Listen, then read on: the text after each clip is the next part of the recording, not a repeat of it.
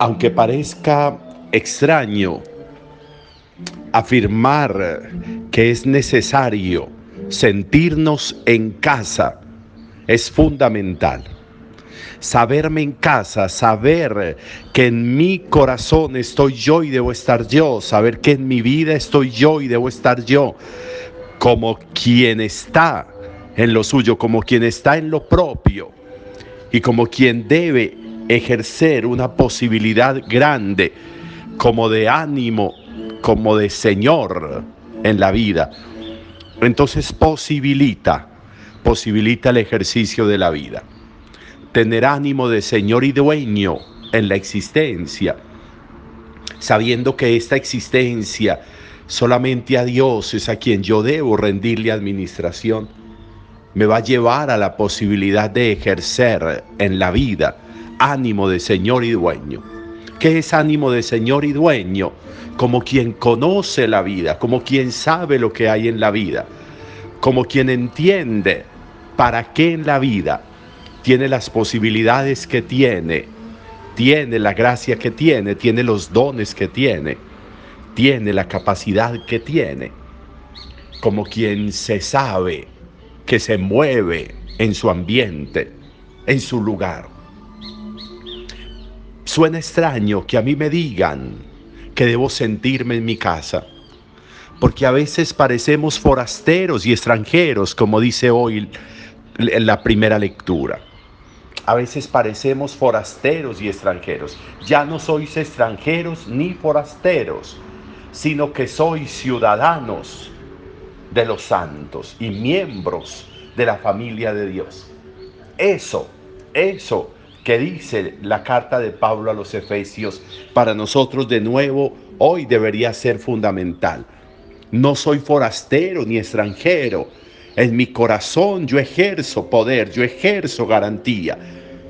En mi familia, en mi comunidad, me, me piden que ejerza la presencia, que ejerza el derecho, que ejerza las facultades de hijo de familia, de hijo de una comunidad, que ejerza facultades en el corazón para amar, para querer, para servir, para ayudar, para vivir, que ejerza funciones. Ser extranjero, ser forastero, es abstenerse de ejercer porque no se conoce.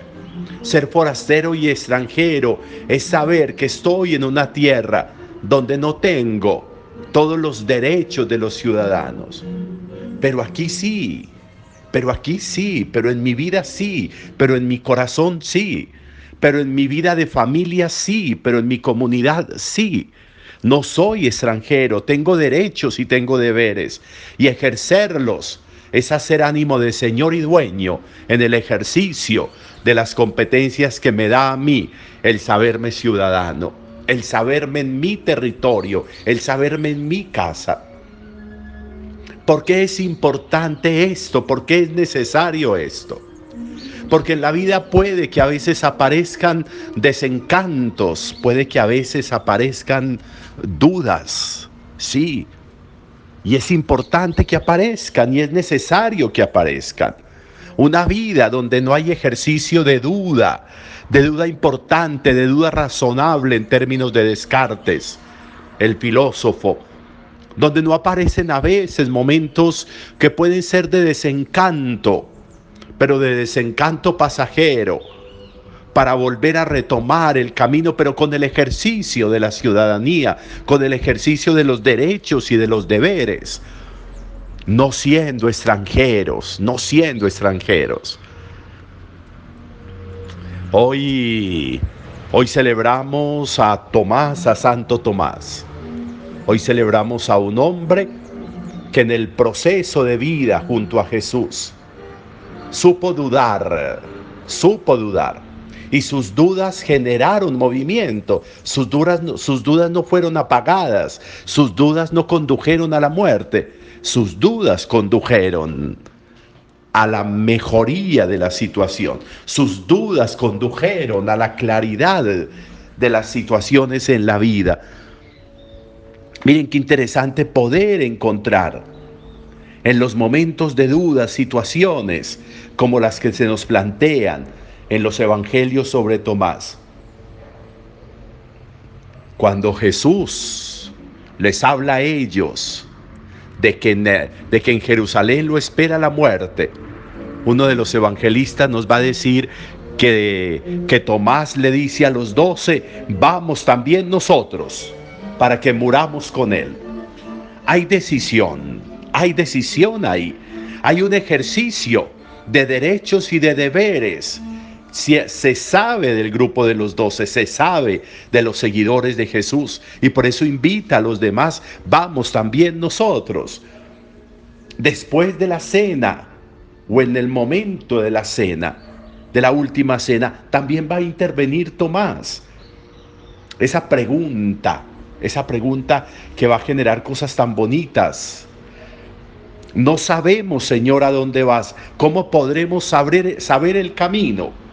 Eso que aparentemente es una duda, resulta ser razonable.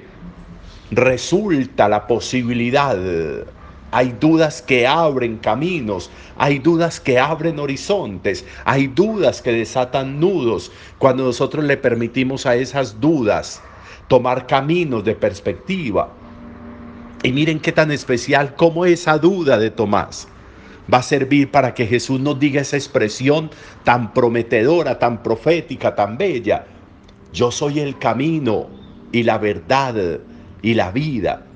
Quien me ha visto a mí ha visto al Padre. Mire qué tan bonito eso. Es que yo soy el camino, yo soy la verdad, yo soy la vida. Eso sostiene el ejercicio cristiano. ¿Y fue fruto de qué? De una duda de Tomás.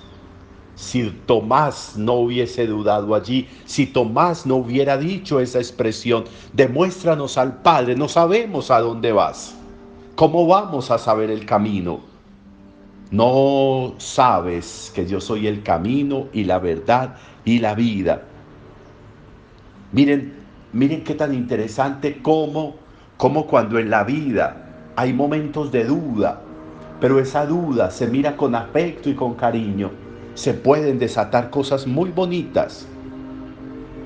Y aparece la duda del día de resurrección cuando Jesús se aparece a los doce y Tomás no está allí.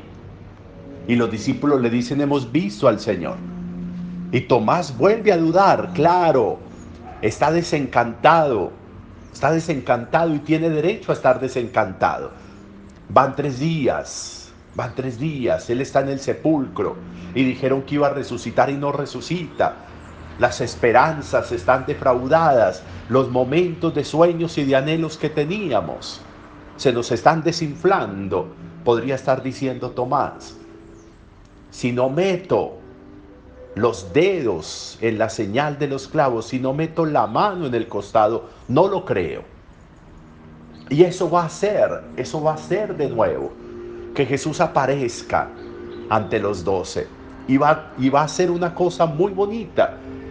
Y es que Tomás va a generar que Jesús se aparezca de nuevo para decirle, venga, Aquí están las señales de los clavos. Venga, aquí está la herida del costado, la cicatriz en el costado. Venga y meta el dedo y meta la mano en, las, en las cicatrices.